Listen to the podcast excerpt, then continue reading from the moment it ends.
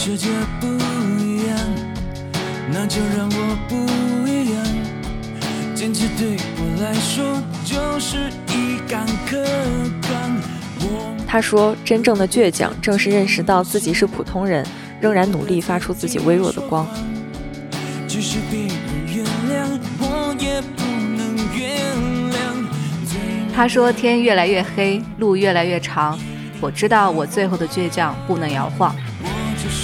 我自己的神，在我活的地方。我和我他说：“我们都只活一次，有什么是好不敢？有什么是怕丢脸的？”放下一站，是不是天堂？就算失望，不能绝望。我和我。Hello，大家好，一周不见，欢迎收听多云转晴，我是小刘。Hello，大家好，我是豆豆。这期节目呢，我们解锁了一位新嘉宾，他之前也说过想来参加我们节目的录制，想和我们一起聊天。对，没错。其实，在定这个选题之后呢，我和小刘就一致觉得他是很适合我们这期呃这期主题的一个嘉宾，所以我们就对他发出了邀请。然后他也特别的爽快，就说好可以来。所以那是谁呢？Hello，大家好，我是思颖。那其实刚刚从这期选曲和片花的三句评论里面，有的朋友可能就已经猜到了我们这期的一个主题。嗯其实标题已经是挺明显的了。那那那，所以呢？所以为什么你们会觉得我特别适合这期主题呢？因为我们这期想讨论的话题就是拒绝做别人眼里的软包子，而且我们是从最近讨论度很高的这个六岁男童进女卫生间的事件引发的这期的选题。思颖之前其实也是从事过幼儿教育，嗯，所以我们还挺好奇，作为曾经的幼儿教育工作者，你对这件事情的想法是怎么样的？嗯然后我再补充一个，就是除了刚才豆豆说的这个职业背景相关的原因嘛，然后还有一个很重要的原因，就是平时我们在和思颖相处的一个过程中，我觉得他非常是具有主观能动性，然后做事也很有魄力的一个人。对，然后所以我就觉得你可以在不做软包子这个话题里面，然后给到大家一些建议。这这这刚一上来就大家抬得把我很高抬得非常的高啊，有点下不来台。行，嗯，就就就初生牛犊不怕虎，咱就开始吧，好吧？今天的主题，就最近这个新闻事件，就我看见好像在热搜上面已经挂了两三天了，然后也在各个平台都引发了热烈的讨论，像什么微博啊、抖音啊、小红书。然后这个事件其实发生在哈尔滨地铁站的女卫生间里面。然后有一位有一位女生，她在没有关门的隔间里面发现了一名六岁的小男孩，然后他对这名小男孩说：“这里是女厕所，男孩不能进来。”就因为他这句话，这个女生就被男孩的父母还有好像有一位阿阿姨，姨嗯对，然后就堵在了卫生间里面，被疯狂辱骂了半个小时。对，其实之所以男孩的母亲会做出这种行为，是因为，呃，他的孩子给哭了，当时嗯必须要向他的儿子道歉。嗯，这个这这个新闻其实和视频我也都看了，嗯说实话，就真的让我觉得特别的离谱。啊、有两个点啊，我想的第一个就是，他这个小男孩他爸爸就在厕所外面，对，就是他他为什么他爸爸就是不会带着他去上男厕所，嗯而是站在外边去上女厕所？而且在后面吵架的时候呢，就是他妈妈嘛，一个电话就把他爸爸、还是谁张亮，张他爸张对亮，他爸叫张亮，哎，摇进了女厕所，他还一起来辱骂这个女生，而且非常的不堪入耳，所以我觉得很离谱。然后还有一个就是，他的妈妈在骂这个女生的时候，没有一点任何的一个逻辑性可言。对，而且就是感觉他已经完全失去了理智。然后我当时看那个视频，看完我的想法就是，我觉得就是大部分人和他吵架都没有办法吵赢，因为他没有逻辑，就相当于立于了不败之地。然后这个也不是夸的意思。然后我就是看这个视频很印象深刻的对话，就是那个小孩的妈妈嘛，嗯然后她就是在质问拍视频的那个女生，她就说，她说，你没有同理心吗？你不当妈妈吗？嗯，然后那个女生就说：“她说我不生孩子。”结果没有想到，那个妈妈居然说：“她说你为什么不生？你是没有子宫吗？”对对对，嗯我我还记得后来有一个就是那个女生说六岁都可以上小学了，然后小学里面也有男女厕所，结果嗯她妈妈就反问女生说：“你是哪个村儿的？你们你们小学六岁就能上了？”反正就是这种非常没品的态度，表达了她对歧视吗对农村的歧视。就就这个反驳，我是真的没有办法去理解，嗯因为六岁的孩子啊，因为之前也做学前教育嘛，嗯嗯，也知道就是在幼儿园里面，其实在这个年龄阶段，咱们都已经对孩子做过性启蒙，或者说是一定的性别教育了。嗯所以我试着就是站在他的这个角度上面去想，他为什么会有这样的一个行为？他可能就是说，他作为现在的一个家长，他可能想对孩子的一个保保护护欲，对他见不得自己的孩子受委屈啊，或者是怎样。但是就是他这样做，其实只会给孩子造成一个非常恶劣的一个影响。其实回回到这起事件，给我最大的一个感触就是，其实也蛮贴合咱们今天聊的这个主题，就是因为之前非常的了解，就是孩子性格养成的一个关键期，其实就是三到六岁嘛。嗯，而且这个年龄阶段的孩子的性格影响最大的，其实就是他身边经常接触的家人或者是爸爸妈妈。嗯，对，对所以说父母其实是孩子的第一任老师。，对对对，是的。就然后就回到家长对孩子的一个教育的问题上，其实。嗯，我们之前就知道有两种父母非常容易就是捏造出孩子一个软柿子的一个性格，而且这两种父母他们在行为举止上可以说是有非常大的一个反差。像第一种父母就是非常的强势，嗯，然后经常打压孩子，对对对，嗯经常经常打压孩子，就是我要让你这么做，你不能这么做。像我们以前考试什么的，学学练琴啊，对学学学习啊，或者说是考试成绩啊那些，我要求你考一百分，你必须考一百分，嗯考不回来一百分我就打压你，或者说是怎样批评你。嗯其实这样的家长就是一个很有。就是很希望孩子对控制欲特别强，要让孩子去满足自己的一个要求。嗯所以就造成了这种不平等的关系，以及说让孩子必须来服从自己的命令。就那句话非常非常的可怕，我们也是经以前经常听到的，就是、我这么做都是为了你好。所以久而久之，孩子都会只会去养成一个依附父母，很难去拥有自己的一个独立的一个精神。其实我就是嗯看这个视频的时候，我就觉得这个视频里面的那个当时的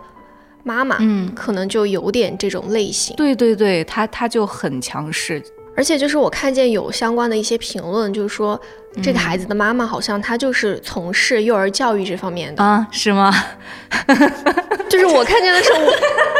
我我也很惊讶，但是！对，但是没有想到，就是他在这件事情里面就展现出了他非常不专业的一面。对然后刚才思颖说的不是有两类嘛，然后那嗯另外一类是什么类型呢？嗯，对，就是刚刚我也提到，就是他是一个非常反差的两类父母，一类就是太过强势，还有一类就是太过自卑或者悲观，就是我们常见的那种凡事都在自己身上找原因的老好人的类型。其实这一类父母的话，他可能就是在教育孩子上面，他会经常嗯教育孩子说，我们为了不招惹麻烦，以和为贵，对，以嗯和为贵，吃亏是福，我们自己多在自己的身上找原因，能不发生矛盾就不发生矛盾。但其实这个问题还是蛮严重的，因为久而久之的话，孩子经受这样的教育，他就会觉得遇到什么事情是不是都是我自己的问题，对，他都会这样去进行一个判断，于是他就会开始自卑，然后自我怀疑，然后错误的一个认知能力也是越来越强烈。嗯嗯，他这个人呢，就是从小到大这样的一个成长环境呢，就就会导致他的性格也越来越的越来越懦弱。嗯，所以回到这起的事件上面来看，我觉得这位妈妈，她可能她的出发点是想为孩子出气，她就是一个刚刚咱们提到的一个非常强强势的一个人。对，对，但是他所作所为，他的这个做法并没有给孩子树立一个很好的榜样，而且他居然还是个幼儿老师。对，你不说我还不知道，所以这件事情肯定也会给他自己的孩子留下一个非常深的影响。我觉得应该就算得上是阴影了。对对而且这件事情还上了热搜，孩子之后长大了，每一次面对这个，打开打开微博都可以看到他妈妈发疯的行为，所以其实这件事情的 对错已经挺明显了。那我嗯。们这期节目之所以选这个事件来做话题的引入呢，其实是，呃，因为我们看到被骂的这个当事的女生，她在看见了女厕所隔间有一个那么高的男孩之后，她可以直接表达出她的观点，就是，呃，男孩不不能能进女卫生卫间。间，嗯。对，对，其实之前这类什么嗯、呃男童进女厕啊，或者说有一些调皮捣蛋的小朋友，他会在试衣间外面去掀对帘子对对对对，的这种我之前也遇到过举动，，对，嗯。就感觉好像经常都会发生，然后大家也都遇到过。嗯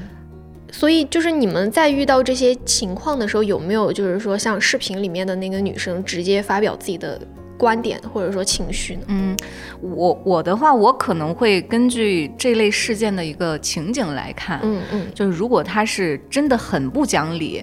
嗯，如果并且已经影响到我自己了，那我肯定会说出来。然后，但是如果像这类事件它发生了，如果说这个孩子的家长就在身边，他的妈妈及时的对他进行教育，嗯。那那行，那我就不会说什么，因为我觉得毕竟是自己家里的孩子嘛，你自己的孩子自己教育好了，就是对大家对身边的人最大的尊重，也不对。影响到他人嘛。对，嗯，但是如果是我的话，我可能不太会，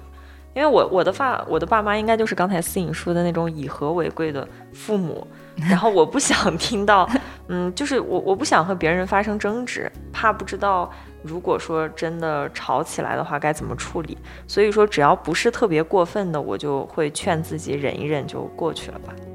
那其实我和豆豆是差不多的，就是因为我会觉得在公众场合和别人发生争执的话，好像就不是那么的体面，尴尬，会让我觉得很嗯尴尬。对，所以有的时候自己可能就在心里默默的忍受，但其实是会觉得很憋屈的，然后后面可能会在某个夜晚想起当时那天的。情况，然后后悔自己当时没有说出来，然后就是一个挺矛盾的状态。但其实你不尴尬，尴尬的就是他，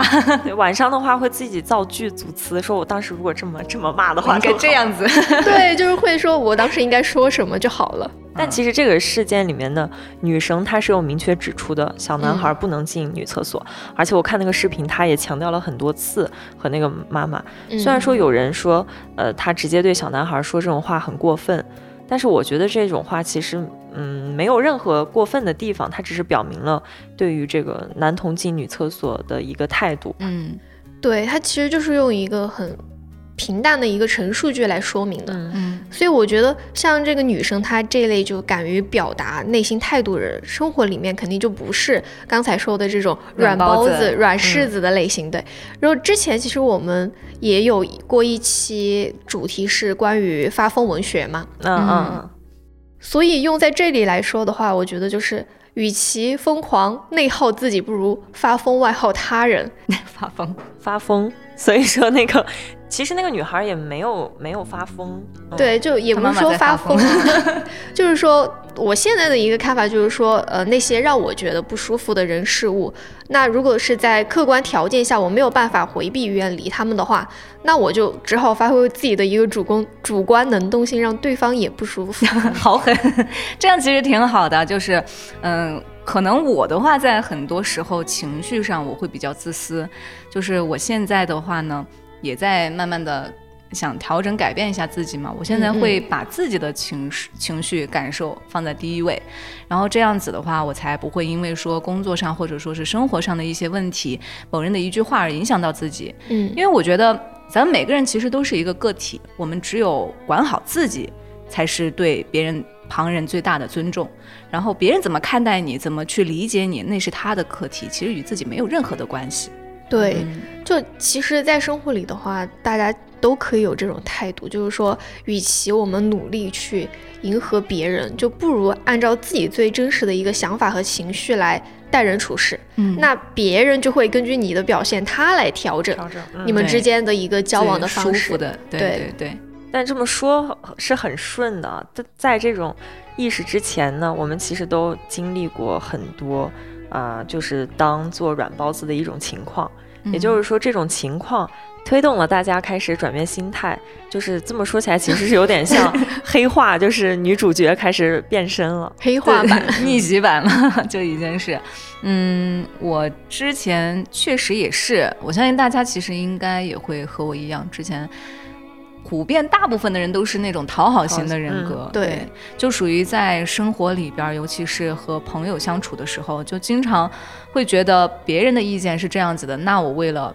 就是。达成一致我自己的、嗯对维系友谊也好，还是怎样也好，自己的想法不重要了，我要去维系他，我要怕他不高兴了，嗯所以就不太敢表达自己的一个想法。其实简单来说，这种情况就是因为我渴渴望去拥有这个朋友，我怕失去他，才不懂得拒绝，然后心底对自己就没有一种我自己值得，没有这种值得感。嗯嗯嗯，嗯其实思颖刚才说的，我就我也是这种。我想起来，我小我我上学的时候有一件事情印象很深刻，就是我的生活费其实是比大部分的同学就要稍微高一些的嘛。嗯一开始公主，一开始进学校的时候没有什么消费观，就是没有计划的消费。然后为了维系我和我舍友、还有隔壁宿舍一个班同学的关系，然后就是经常请别人吃饭、喝奶茶之类的。然后时间久了呢，我我周围的朋友已经养成了这种等我结账的习惯。然后直到有一天，我发现自己的生活费已经不够我日常开销，就是不说买其他的包啊、嗯衣服之类的，就是吃饭也不够了。然后去翻消费记录，才发现点那么多，人情世故的消费已经占据了我很大的支出，所以这个时候我才意识到，呃意识到这个问题嘛。然后有一次点奶茶的时候，我就直接把群收款发到了群里面。虽然说他们没有像视频里那里面的那群人，就是比如说你嗯你怎么这样呀？什么你嗯之前请我们，你怎么这次不请这我？点钱都出不了了。对，这点钱都出不了，你们应该是大眼瞪小眼。对他们就他们就互相看了一下，就是比较诧异的那种表情，然后我那个眼神就一直记到了现在。就是请吃饭喝奶茶请多了，他们会觉得请客才是正常的。就是嗯一切的想法其实都能够在他们对视的那一秒看见。对，对，所以就刚才思颖是说，她说讨好型人格还挺普遍的嘛。嗯其实我之前也是，就是说，比起我自己的一个情绪，我可能就会说要先首先去看别人的情绪是怎么样的，去设想别人的情况，然后我想，然后之后再做一些我想要让他开心的事情。嗯嗯，就好像别人开心自己就开心，但实际上其实就不是这这样的。样的，对对，然后我也想到，就是小时候嘛，然后有一个就是我自以为有一个关系很好的一个朋友，然后我当时和他相处的过程中，我就是这种心态。嗯，然后他会经常就是说让我去帮他做这个呀，帮他做那个呀，然后我就会都会听嘛，因为我不想让他不高兴。然后，而且还有一个原因就是说，他会让其他的同学不和我一起玩儿。排挤 排挤你，大家都有同样的一个同学，所以我就总是会说，嗯，他让我干嘛我就干嘛，就很听话。然后后面有一次，他就又就是故技重施，嗯。然后我实在就说，好像他其他人都不和我玩儿，然后同学也都听他的话不和我玩儿，好像就心里还挺难受的。然后回去我就给我妈妈说了嘛，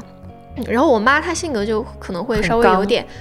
就泼辣的那种性格，嗯，然后她就直接去学校里面去找到那个小女生小女生，对，她就说，她说是不是你不让其他小朋友和我女儿一起玩？那他那他后来有没有和你道歉什么的，或者他有什么转变？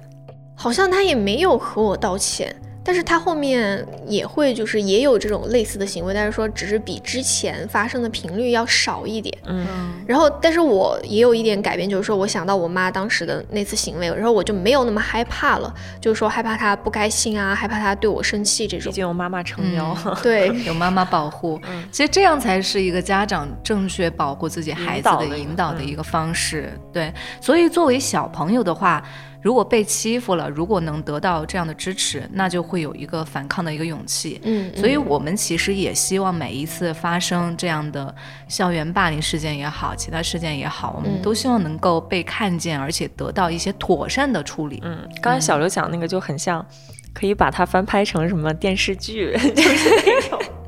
逆袭的电视剧。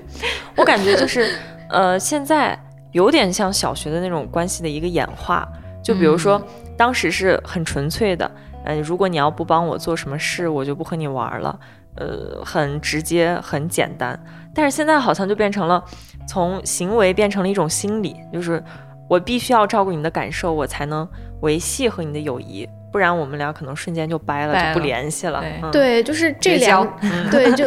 真的那个时候会很 认真的要绝交。小时候都之前和你绝交。对，之前会有那种三个人的友谊，就是比如说对对对，有两个人他他们就特别好，然后我就觉得我一定要我一定要成为就是他们两个人围绕我的那个对对对。小时候还经常就是相互写信，哎，你这段时间为什么和他好，为什么和我绝交了？我们要互相送纸条，就是说反思你这周有什么问题，记录一下对方的问题。然后我我之前真的还留了有我小学那个同学给我写的纸条，他说因为那天下放学的时候看到你和他走一路了，我不想和你一起玩，我过年回去翻也翻到了，是吧？就是是不是大家都会保存？然后我也会保存别人给我的贺卡什么的。铁盒对对对，小铁盒就是小铁盒，同一个小铁盒。是的，然后就是刚才豆豆说的，就是说，呃，从小时候和现在的一个对比嘛。然后我就觉得有一个区别，其实是小时候的那种压力是来自于对方的，是对方他会明确的告诉你说你不。去做这件事情，我那我们之间就掰了，嗯对，就不和你玩了。但是现在的话，可能长大之后是我们自己给自己的一个压力，对，就是说我害怕他不高兴，什么都是我脑补，什么都是我怕，所以就是说想要去迁就对方，去照顾对方的感受，而忽视了自己。嗯，其实也就是刚刚提到的，我们从小到大的一个生活环境，因为小时候可能就是被控制。嗯嗯，然后长大之后，就可能在这个环境里面，就逐渐的觉得，我与其被控制，我还不如自己在心里面去设想，哎、怎么怎么样，所以说才会有这样的一个情况，嗯就是我想要在他不高兴之前，就提前的先做了这一步。听起来就是感觉大家都过得很惨。那其实除了这种讨好型人格之外，不知道你们出门的时候有没有遇到过别人推销？有就是去逛商场啊，哦或者是怎么的时候，然后不好意思拒绝的情况。我之前去逛街就会经常遇到这种情况，有时候进这个店只是逛一下，想随便看看，因为我也不知道我要买什么，嗯，然后我就拿起来，比如说拿起来一个面霜。导购就会冲冲过来，就有点像现在 海底捞的服务员，然后就一直在给我讲面霜的功效。你拿一个他讲一个，你就会感觉很辛苦。然后走的时候，如果什么东西都不带，你就会感觉很对不起他的付出，很不好意思。但是其实什么都不想买，只是心里面过意不去，然后就会有一些无意义的消费。我就总是这样，就比如说逛完以后，这些东西我都不需要，然后都是我被被迫迫买的一些东西。是自己给自己的压力。嗯，我还有一次想到，就是我好像是在路上走着和我妈一起，嗯然后我妈可能在回手机上的消息，就有一个那个足疗店的人就给我发那个卡片。他就给我讲了很久，就说你要不要，你要不要拿这个卡卡片体验一下？然后我就不好意思，我就接过来这个卡片。结果他就说你你和我去那个楼上，我们去看一下、参观一下那个地方，把你带进去。我就我觉得我既然都拿了卡片了，我就应该跟他走吧，不然这样子就不礼貌了。我就跟他走了，然后我妈一扭头找不见我，给我打电话问我去哪儿了。结果我在那个足疗店体验体验。豆豆 就是耳根子太软了。对我我也差不多，就经常就除了这种足疗店，还有特别多就是健身房。嗯哦，经常就是之前有一次，我也是真的，我就那段时间我确实我每一次基本上在路上遇到那些发传单的，我都会接，因为我觉得他们很辛苦不容易。嗯所以那一次我在家小区门口，我看到那个健身房小哥在发传单嘛，我也拿了，拿了之后他就说，哎，你要不留个电话号码吧？嗯好，完了，我这一留，完了，一直直跟我 跟着我走，然后后面一直联系，什么时候办卡呀？什么微信上还总弹那个消息，说小姐姐考虑好没有？对对对对，所以到后面这些发传单，我真的都不敢接了。我说实话，对，其实就是你接他给的那个卡片、那个传单的那一刻，他就觉得哎，还可以再继续再试探一下，嗯有希望，对，有希望。然后我之前也是就和我朋友他去呃去川西旅游的时候，也嗯遇到过这种推销的情况嘛。嗯然后我们当时就是在网上报了一个三天两晚的这种类似于半自由行，嗯然后我们就是。可以坐车到景点和住宿的地方，然后嗯后面其他时间大概就是自由活动的这种。嗯然后当时就是第二天的时候吧，我们在大巴车上面，然后这个大巴车上有一个导游，然后导游他就在车上给我们推荐一些项目，了。对，他就开始了，然后就说，呃，今天晚上我们住在哪个地方，然后那个地方附近有一个呃怎么怎么样的一个民俗特色活动，就 说的特别好，天花乱坠的，体验然后就说，对，大家可以去体验一下，然后还。我记得很清楚，他说有烤全羊，然后说晚餐特别特别丰盛，嗯。嗯。然后说完他的目的就是说让我们每个人交三百多的这种体验额外费，消费，对，额外消费，然后去体验那个活动。然后当时车上可能有二十多个人吧，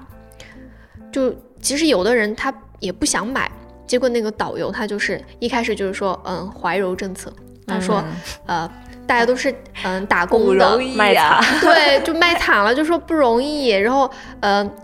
这个团我们的报名费他们也没有什么利润，然后他们的利润可能就只来自于我们这种额外消费。嗯，对嗯然后有的人他听完可能就觉得确实不容易，就交了钱。然后有的人但听这种的话，感觉会生气，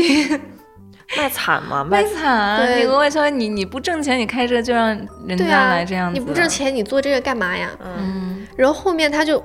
有的人还是就听完也没有交钱嘛，就我和我朋友就是，然后他就开始就会说有点生气了，他他就说对太生气了，然后我和我朋友是坐在最后一排没道排，理，给他脸了，给他脸了，这是。对我们当时就坐在最后一排的角落里，然后他就当时我记得很清楚，就是带着那种有点压迫的那种气场，就从嗯车头直接向车尾就走过来了。我我忽然想到《狂飙》里面的高启强，哎，强哥，然后他就走到了车尾，他就说啊，你们两个怎么怎么样，想不想去这种嘛？然后我朋我们我和我朋友当时其实可能脸色都不太好看，然后但是我朋友就是他就是比较坚守自己的这种人吧，然后他就直接说他说就不去了吧，然后结果那个导游就把重点放在了我的身上，他就一直盯着我。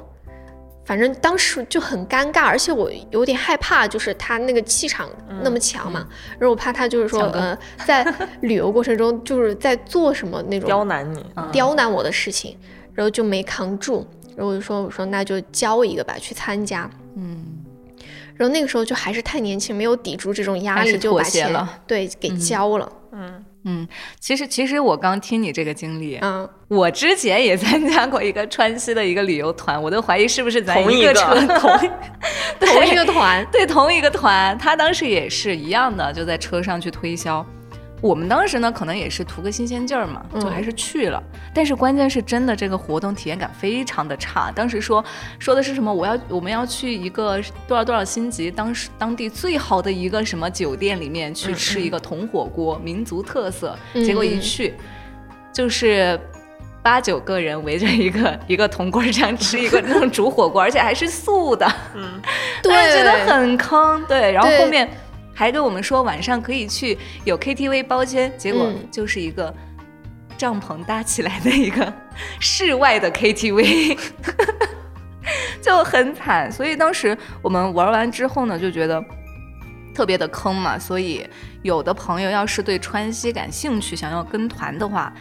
嗯，还是要有自己的一定的一个判断能力，就是你不一定就非得相信导游说的，其实你还不如就是真的晚上你白天玩了辛自己苦了，玩一玩，对，晚上辛苦了，我们就在附近走一走啊，看看星星啊，这些也挺美，但、但还是要注意安全啊。嗯，对，就是刚才思颖说的那个铜火锅那个嘛，然后我就想起我不是去参加了那个活动吗？嗯。然后他的那个之前宣称的是烤全羊什么的，嗯然后我就觉得虽然可能价格比较贵，但是吃应该还吃的还行。然后我去那天晚上去的时候嘛，真的就是两个字凄凉，烤全羊变成烤全羊架，烤只有羊架，羊架这个你好歹羊架子羊架你看见它影子吗？我是连影子都没有 羊都没看见，吗？它就是可能切的很薄的那种，然后也没有几啊片儿，它就是那种盘子上面那些菜就是用盘子放在那个桌上盘的。我听你说烤全，我还真以为是真的一只羊大羊挂着。嗯 没有 没有，就是一些很普通很普通的菜，而且我们当时去吃的时候都已经凉了，嗯然后而且它还有一个套路，就是你进去的时候在门口，它会让你拿着某一个就是有民族特色的一个东西嘛，就是说让你拍啊照，然其实后要钱，然后拍照，他一开始不会说，他就给你拍的特别随意，可能你觉得，哎，他他也给我拍照，这是什么？嗯，增加的一个活动嘛。嗯，然后活动快要结束的时候，就会他们就会有一些人拿着那个洗出来的照片儿，然后在座位上一个人一个人的找。哦，对，你说这个我想起来，我有次去泰国的时候，我泰国有两件事，我先讲第一件事，就是我们去那个走那个索道的时候，嗯，我再走走走，然后前面有一个那个摄像师，摄影师，嗯，他就会一直就像太古里抓拍一样，一直咔咔咔拍，然后我当时嗯摆拍很高兴，又比耶啊，又比三啊，又比五啊什么的，比完以后，我们以为是简单的拍一下，然后就会给我们。嗯然后他就把那个照片洗得特别特别的大，因为他拍的很丑，他洗得特别大，然后贴到那个旅游景点人流量最多的地方。啊，那这种不会侵犯肖像权吗？这种没有，他就会他就会让你买。哦，如果你要不买的话，这个东西就会一直贴挂在那儿，因为拍的很丑，你知道吗？那你买了又买了丑照回去，但是你不买的话，他那个它就一直挂在那儿。它还会一直留在泰国的一个人看和很多人看的区别。而且它洗的很大，那个光线很亮，然后所有去泰国走那个索道的人都会看到我的那个照片儿。然后还有一件事情就是，也是我之前去泰国的时候强制消费，也不算强制消费吧，就是导游说有一个潜水的项目，嗯，推荐了很久，我们其实不想报嘛。其实刚才和嗯你俩的情况都一样，一车的人都报了，我们就去了。然后潜水的话，按理来说，我们就会在下面潜个最少也得十几二十分分钟吧，你得看一看有没有鱼啊、海草啊啊之类的。对然后我们去了之后，每个人穿上潜水服，大家就和挤地铁一样挨得很近。下去以后就和把那个旱鸭子推到水里边，就感觉像那个涮羊肉，就是抱起来你往 往那个海里涮了一下，又提提起来，我感觉我的头发都没有浸湿，然后我就已经已经被带到岸上了，所所所以你你一米七七几嘛，对吧？他只潜到了一米五。真的像感觉占领一下，就是那个毛肚不能涮太久，你只能涮个三百多把它提起来了。当时那个项目还花了我五百块钱，我就感觉很亏，太坏了，这些真的。太有套路了。套路太多，所以就有时候我们还是可以相信一下自己的直觉嘛。嗯就比如说我当时就不想去那个活动，我就想在酒店里面休息，嗯，所以我但是我没有相信我自己的直觉，就还是去了，然后最后变成一个大冤种。对，嗯，对，其实其实总总的来说，其实就是我们有一种还是随众，就是我们嗯可能别人怎样，我们还是跟着去吧。哎，爱对爱面子，对，爱于情面了，嗯对。但不管怎么样啊，都没有人能够强制我们花一分钱，或者说是怎么花钱，想不想花钱，其实这钱是我们自己的。嗯，对自己我们想说了算。对我们想花钱怎么花钱都自己自己说了算，不想买的你再怎么推荐，我用不着，嗯不买，对，坚决都不要买。对，所以就是包括思颖在内，然后我们三个之前就都有过当软包子的经历。那就是说，是因为什么原因，或者是从什么时候，然后你们是开始觉得这种无理的要求我就拒绝，我就不干？我在初中以前吧，其实都是很犹豫、很纠结，然后很考虑别人的想法。后来上了初中的时候，有一次，嗯、我为了要纠正自己的普通话，然后我我妈就帮我找了一个播音老师在家给我上课，就是去他们家给我上课。嗯嗯，然后一开始我还没有这种呃猥亵啊，或者是猥亵对猥亵或者说伪性骚扰的这种意识吧。嗯然后他上课的时候，播音嘛，他就会纠嗯正我的体态，比如说嗯肚子啊、腰啊、动手动肩脚了膀啊什么，对，他就开始动手动脚，站着播音吗？就是站起来好像是那个丹田，丹田对，哦气会比较足。哦嗯然后他当时动手动脚的时候，我就感觉有点不舒服，但是我不知道是什么原因，我就没有说出来。你你可能就觉得他就老是正常的去指导你的对，体但是态啊或者我会感觉动作舒。服。对对对，肯定。然后上了一个月之后，我就那个情绪已经积压了比较多了，因为每节课他都会纠正我的体态，但是嗯我又不敢和我爸妈说。然后他后来后来就越来越过分，他甚至会，就是他和他老婆、孩子还有爸爸妈妈是住在一起的，他上课的时候会让他老婆、孩子、爸爸妈妈嗯，会找理由把他们支出去，避开他们。对，会说买个菜啊什么的。天哪！然后有一次，他就非常明目张胆的用手摸了一下我的腰，就是他已经不是纠正动作，嗯他是真的摸了一下的那种。啊，好恶心！对，然后我当时我就有点憋不住了，我也没有和他说话，我就直接拽他裤裆，我就拽他裤裆。我当时就很害怕，然后我就就收拾我的东西，我赶赶紧跑回家。嗯，回去之后，我就把这件事儿就讲给我爸妈了。好像就是从那件事情之后，我对所有我不太满意的东西，或者我不知道该怎么判断的东西，一定要说出来，直接说出来。对，尤其是这种，一定要对自己保护。嗯所以，所以豆豆刚刚说的这个事情，我就想起刚才咱们说的这个性别意识。嗯，对，嗯，性别意识其实它和性教育对小朋友来说就是真的真的很重要。所以为什么我们要在幼儿园的时候都会对孩子进行相关的对教育？所以有了这种启蒙的教育之后呢，他们才知道别人和自己接触的尺度是怎样的，或者说是怎么样。才合适的、恰当的，或者说你不要去冒犯到别人的身体，嗯就是你也要对别人保持尊重。所以这种怎么样是超出正常的范围，一旦超出，一定要说说不嗯对，而且要及时的，尤其是在学校的学生、孩子也好，一定要及时的告诉爸爸妈妈。对，嗯，哦，然后，呃，我我也想到，就之前我的一次小经历吧，就是有一次我和一个很久没见面的一个朋友聊天儿，嗯嗯啊，他当时聊呢，他就很会说嘛，所以当时我就坐他对面，我就感觉听他讲故事是一样的，因为他就讲他的啊、这段时间的经历呀、这段时间的人生理想啊什么什么的。我当时就听他说，我也没在意什么，我也没多想。嗯但是没想到后来就有一次，我他还有其他朋友一起出来玩儿。他就当着我的面跟朋友说：“哎呀，上次和思颖出来，我跟他一起聊天的时候，我把他说的哑口无言。但是当时就觉得怎么这么自信的人呢？我当时听就很不爽。我说当时还给你面儿了呢，我当时就说因为你聊的说的这些话我不感兴趣。说了之后我觉得挺舒服的。其实那次之后，他当时也是有点不太好意思嘛，后面说话什么的咱还是挺客客气气的了。当时就觉得 挺爽的。那这件事会不会就是说对你产生什么影响，或者心里有什么微小的变化？嗯，有，就其实转变可能也是近两年，嗯。就是我开始喜欢一个人独处，因为我就发现我现在做什么事情不像以前就老是希望哎有个伴儿啊，对，迁就别别人来哎迁就一下别人或者别人怎么怎么样，上厕所拽个人儿，啊，对，小学的时候 走一起上厕所啊这些。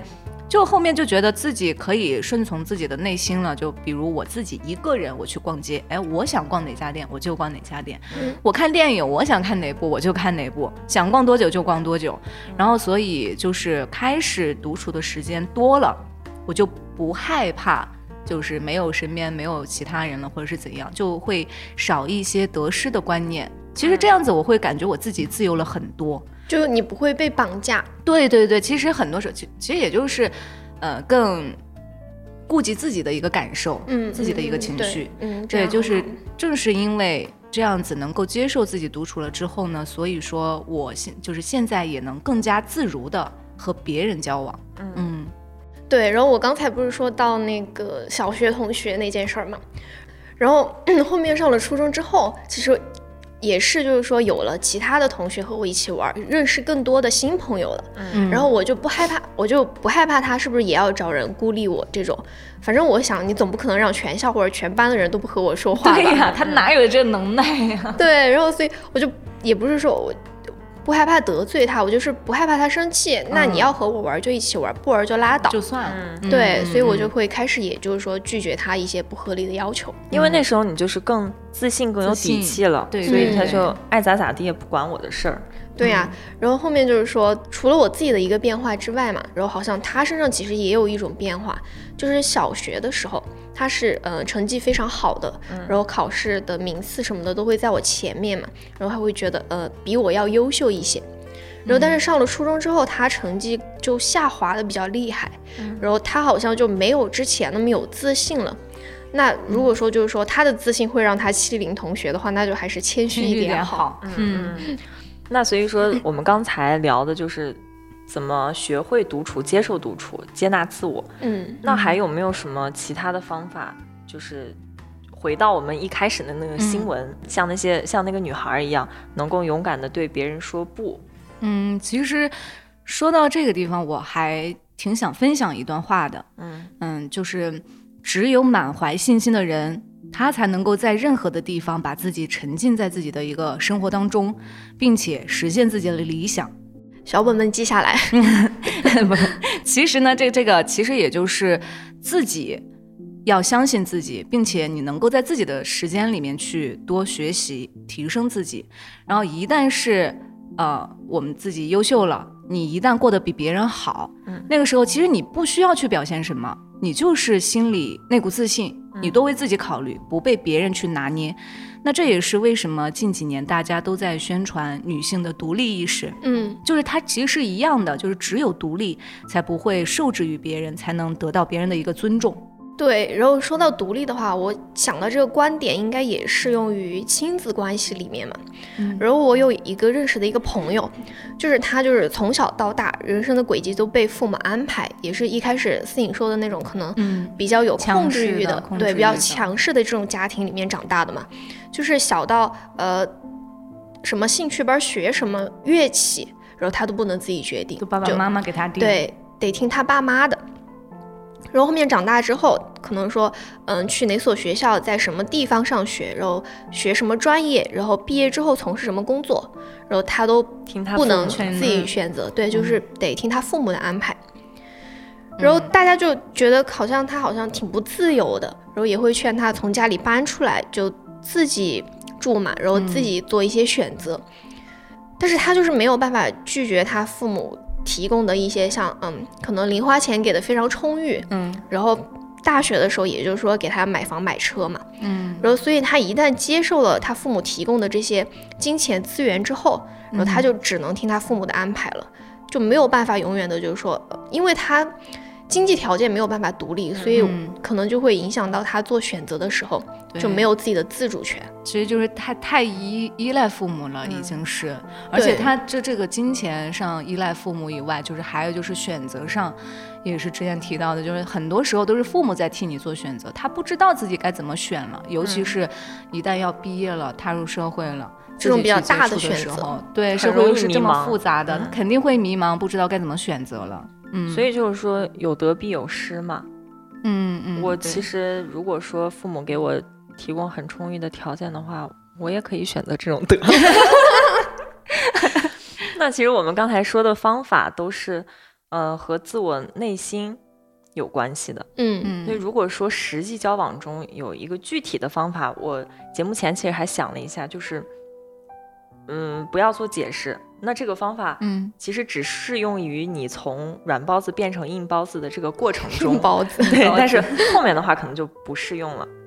那具体是怎么操作呢？具体的话就是你只表达态度，然后不加嗯解释和赘述。因为我发现就是经常呃软包子们有一个性格特点，嗯，就是说完不以后，后面会有很多的解释解释。对对他们解释的时候就会嗯很不好意思说出来一些很明确的词语，或者说是呃一些话，然后越解释就会把自己的观念模糊了，跑偏了。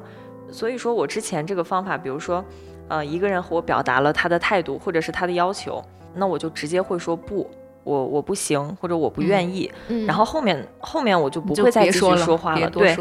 就留一个空档期。他可能以为以你的性格的话，你会给自己的呃行为做一个解释，但是你这时候并没有，他就会接住你说的一些话。那不如在这个空档期过程中听一听他能说出什么话来。嗯，对我跟你的想法是差不多的。嗯就像之前我有个好朋友，他之前在群里边就经常说话嘛。嗯他说话呢，完了之后呢，他又要求必须要给他一个反馈。那天我看到他那消息，我就说，我就回他俩字儿，不想，别不想你管我，呢。别管我。对别管我了，别管我了。然后其实刚才就说的这种要解释的这种行为，我心里都在想，直接报我身份证号得了。就是我已经感觉好像自己就养成了这种习惯吧。嗯就是如果我要拒绝别人提出来的一个要求，或者说嗯别人的邀约的话，嗯那拒绝之后，我肯定就会再说可能没办法去。这种拒绝好像也挺委婉的，可能。嗯然后在说出没有办法去的之后，我就会说解释一下，原因，解释原因。嗯对，嗯，可能说提前安排了什么事儿，或者说呃没有办法走开，我就会解释一下，就好像我要向他解释一下这个原因，我的拒绝才是正当、合理的立的。嗯对，嗯其实这种方法也是 OK 的，但是就就算真的要解释一下，也不会跟他说的太多。哎但是我会说很多。对，一旦你说了很多的话，你又会想，哎，那我是不是这个点我还得再怎么怎么说一下，他心里才好受一些呢？对对，就就就像一个循环。比如说啊，打个嗯。比方，他和你说我们今天一起去打车，嗯嗯。但是你手上其实现在没有什么宽裕的钱，你想坐地铁，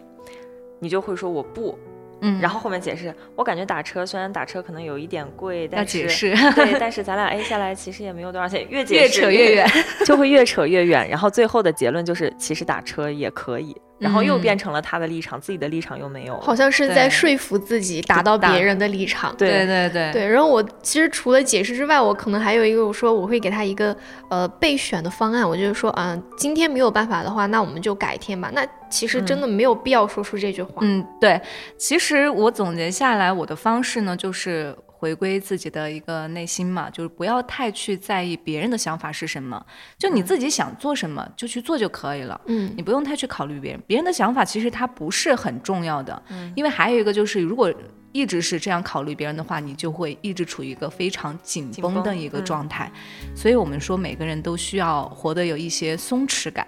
就是没必要每个每个时候时候都绷得这么紧，就考虑这考虑那儿的，又考虑嗯不过来。其实我们只需要对自己负责就好。对，就像刚才思颖说的那个松弛感嘛，然后我就想起上一期节目里面说的钝感感力，嗯对你居然还记得。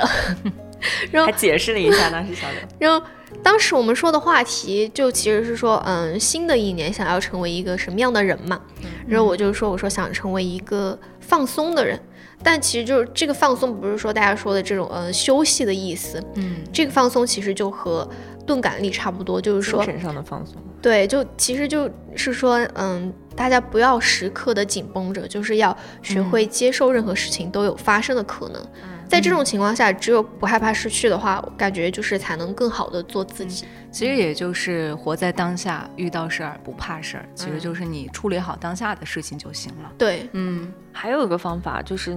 嗯你在拒绝的时候，在拒绝之前，你可以把所有的事情都做一个最坏的打算。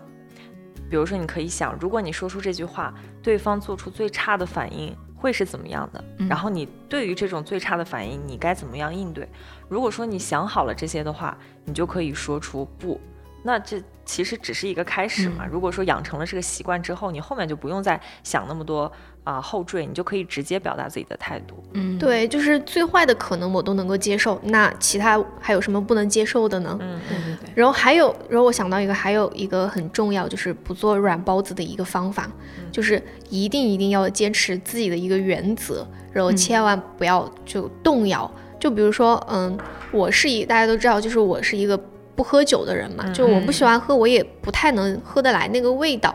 那其实有时候现在已经工作了，然后出去和朋友玩儿，什么情况嘛？大家都会喝酒，喝酒对他们就会喝酒尤，其是有痘痘的场合。然后，然后可能最开始的话，大家还会说，哎，你要不要试一下这个？你要不要尝一下？就一点点嘛。果味儿酒啊什么的。对，就是你看多懂啊，然后我就会每次开始，每次我就会说，嗯，不太能喝，就算了，我就喝其他的嘛。嗯。然后后面每一次问我都不会说，嗯，不会说，呃，要不就尝一下吧，因为我知道，如果我有一次说我喝了，对，一旦嗯。开了这个口子，那那后面就会有很多后面每一次次上次喝了，这次也可以喝。你。上次都喝了，这次不给面子，对，就是真的一定一定要坚持，就是说你如果不想做某件事，一定要坚持，每一次都是一样的观点和态度。嗯嗯就比如说像我的猫啊，嗯，它叫咖喱嘛，嗯，然后一到晚上呢，这个猫它就会想进房间里面，就特别粘人嘛。想和你一嗯起睡觉，对我大部分时候都不会让它进我的那个房间，我晚上睡觉就会把卧室的门锁起起。但是有时候它叫的那个声音实在是太惨了，我就会把门打开，让它进来和我一起睡。然后可能就隔三差五的让它进来，它就是养成了一个习惯，就是每天晚上它都会在门口在叫，因为它觉得我嗯会让它进。进对，这个养成其实习惯了。啊、这个其实就是叫猫咪困惑，就是为什么一会儿让我进，一会儿不让我进，它已经没有这种嗯判断能力了。嗯对，就可能说，嗯，之前都进去了，为什么今天不能进去？嗯嗯，我想起我家也是，年年也是晚上睡觉的时候，他都习惯性的下午会在另一间卧室的一个小盘子上面睡，晚上就会在我的床下的那个窝窝里面睡，很会提前进去暖和。他会提前进去，嗯嗯对，要等着我睡觉的时候，我一发现，哎。它竟然在那个床下的窝窝里面。对那不行啊，因为晚上我家猫你们都知道，它今天晚上大半夜你睡着了，它跑酷，嗯嗯，所以我必须得拉它出去，所以我就直接把它连着窝把它拖出来，嗯 那你是每一天都坚持让它出去吗？坚持让它出去啊，因为我真的受不了晚上三四点它在那儿跳来跳去。每年真的也很坚持，就是每一次思颖坚持把它拖出去，它还要坚持提前进去。对，它很坚持。哦我还想到一个方法，就是表达观点怎么怎么能勇敢的说不啊、嗯就是我们只表达观点，不要做评判。嗯，那打个比方，比如说，呃，夫妻两个吵架，然后男的喝酒太晚回来了，一般的女生都会说，哎，你在外面那么晚，你怎么不不再晚点回来呢？就会说这种比较牙尖的话。嗯，但是每矛盾句话激发了。对，但是每句话的主体都是你，这个就是评判。如果说嗯表达态度的话，主体应该是我。比如说嗯你今天喝酒这么晚回来，我不开心，然后我希望你下次可以早点回来，这个就是嗯表达态度不不做评判的一个方法吧。对对对，就是一定要表达自己的态度，因为评判的话，他反而你说的越多，你们的矛盾点就会越来越深，对对就会越来越激化。其实我们也发现，其实很多情侣都有这样相似的问题。其实往简单来说，就像我们刚刚说的简单的一些争吵，其实往深了来说，我们现在也是最近经常会听到的有一些很多 PUA 啊这些，嗯其实都是拿着对方当软柿子捏。就是话嗯表达表达就会把事情搞复杂了。但是我想到一个，好像我不知道我当时是不是一个评判，但是还挺搞笑的一个事儿。嗯就是有一天我下班回家嘛，然后我就在单元楼下等那个电梯下来，嗯。然后我等着等着的时候，我听见外面那个门儿外就在敲，有人在敲门，然后在叫开门开门，然后我转过去一看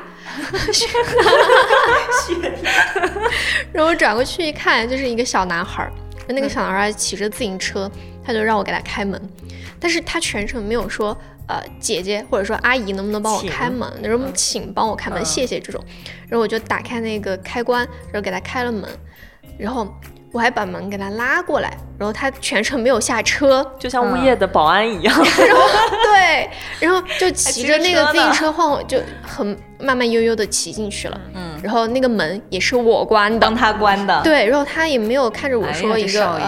呃呃谢谢这种，他真的就很像少爷。然后我当时心里就很不舒服，就觉得很没有礼貌，也没有说一个谢谢嘛。嗯我就心想，我就为什么要迁就你呢？然后我就好不容易说我要发表一下我自己的情绪，发表我的观点了。然后我就对着他说：“我说你不知道说谢谢吗？还是说我说你都不说谢谢之类的话？嗯，这个我不知道算不算评判，但是我好像不能就是说我不高兴了，你得给我说谢谢。对小孩的话，我觉得还好。然后好不容易说出去，结果就在我话音刚落的那个时候，他的那个电话手表就响起来了。嗯，结果是他朋友给他打电话，然后他们俩就他就旁若无人的在那儿聊天，就没有对我说的话做出回应。然后我在心里默默的想，我说下次再也不给他开门了。还会还会转移视线的，对，就最尴尬的就是他挂了那个手表以后，他说：“姐姐怎么了？”他没有说，没有说。所以这个就是，只要他不尴尬，尴尬的就是你，对一对点都不尴尬。对，那其实小刘那个时候就是已经在，嗯，对让自己不舒服的情况表达了嗯真实的情情绪和想法。嗯，对，但是好像就是那次，算我记忆中好像就是比较稀有的这种，就直接说的可能会有点锋利的这种，就还说出去之后好像好像没有那么就还难了。好了。嗯，对，嗯，其实就是你要说服自己的这个过过程程很难，嗯但是你一旦养成这个习惯以后就还好了。嗯，对，然后我就想起，好像有一个开车，你最开始初学者有一个阶段叫做破胆，嗯，对，然后就是你破了那个胆之后，你就不害怕开车上路了。对对对，就是有一次突破嘛，你都要突破。对，然后所以不知道在听我们节目的朋友们有没有过类似的这些情况发生，或者说故事，那或者说呃你们有自己的一个应对的方法方法，嗯对，可以在评论区和我们互动，然后分享。嗯，那也欢迎大家在评论区里面留言，每一条评论我们都会认真的阅读并且回复。对，那么也希望大家多多点赞、收藏和转发分享。我们今天的节目就先到这里啦，下期再见，拜拜拜拜